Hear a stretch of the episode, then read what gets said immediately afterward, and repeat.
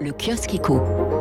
Aérien, la Chine se coupe pour bloquer, se coupe du monde pour bloquer Omicron. C'est la une des échos ce matin avec l'apparition du variant en Chine, les vacances du Nouvel An lunaire et les Jeux Olympiques de Pékin. Les autorités chinoises ont multiplié les sanctions.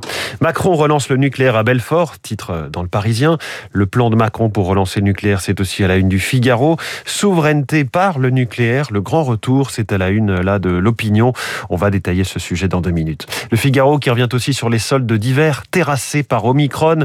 Les ventes ont reculé de 17% par rapport aux soldes d'hiver 2019, selon l'Alliance du commerce. Le Parisien s'attarde de son côté sur un bras de fer dans l'alimentaire. Intermarché s'oppose à la hausse des prix du café. Le géant néerlandais du secteur, JDE, euh, qui possède notamment l'or et Senseo, réclame une revalorisation tarifaire de 25%. Les résultats financiers annuels sont en première page de deux quotidiens nationaux. CAC 40, que faire des super profits s'interroge la Croix. Ces bénéfices sont une bonne nouvelle, rappelle François Asselin, le président de la CPME, interrogé par le journal, tandis que Libération titre 137 milliards. On partage? Point d'interrogation. Le journal reprend lui aussi le terme de super profit avec le jeu de mots. Ça repart comme en CAC 40. Et puis euh, à lire dans les échos, 212 femmes à recruter pour atteindre la parité dans le SBF 120. Il s'agit des comités de direction.